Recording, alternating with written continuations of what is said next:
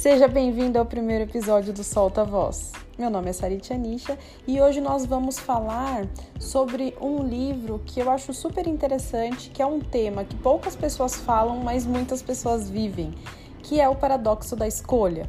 Ele foi escrito pelo em inglês Barry Schwartz e ele fala realmente que quanto mais escolhas nós temos, mais possibilidades nós temos, menos escolha nós fazemos. Como será isso? Né? Então ele faz um, um estudo com vários procedimentos, é, mas eu vou dar um exemplo claro que eu acho que assim dá para a gente perceber. Quando nós vamos ao shopping na praça de alimentação e olhamos todos aqueles lugares e ficamos na dúvida. Por que será que nós ficamos na dúvida? Porque tem muito lugar para escolher. E quando a gente vai num lugar, vamos supor, um shopping menor ou um lugar que tenham dois é, estabelecimentos só, você olha um ou outro e escolhe muito mais fácil.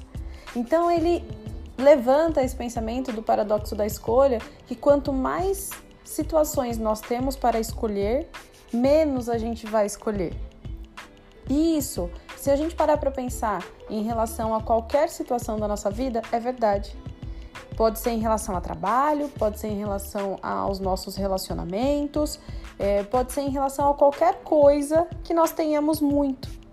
Né? É, um outro exemplo: eu tenho vários livros em casa. Quando eu paro para ler, eu fico olhando qual que eu quero ler, eu pego, olho um, olho outro. No final, talvez eu nem escolha nenhum, porque tem muitos. E aí vamos para o processo que todo mundo vive todos os dias escolher um filme no Netflix.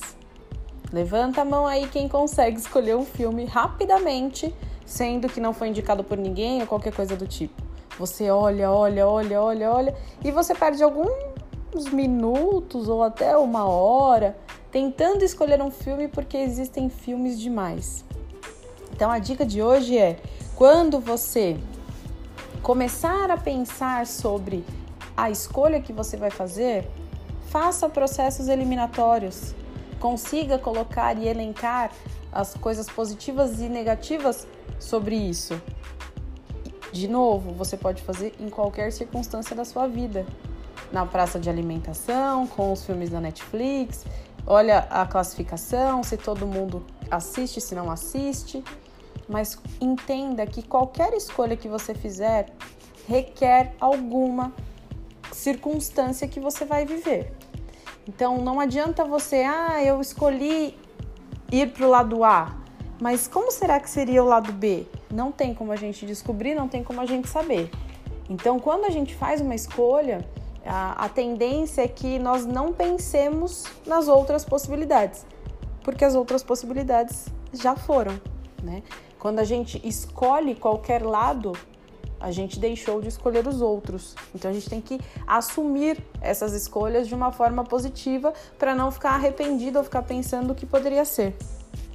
Então, iniciando os meus podcasts, é um pensamento curto, mas é um pensamento importante que você, sim, vai ter sempre mais de uma opção na vida, mas que você tenha total consciência de que essa opção foi feita e escolhida por você então, arcar com essas consequências também faz parte.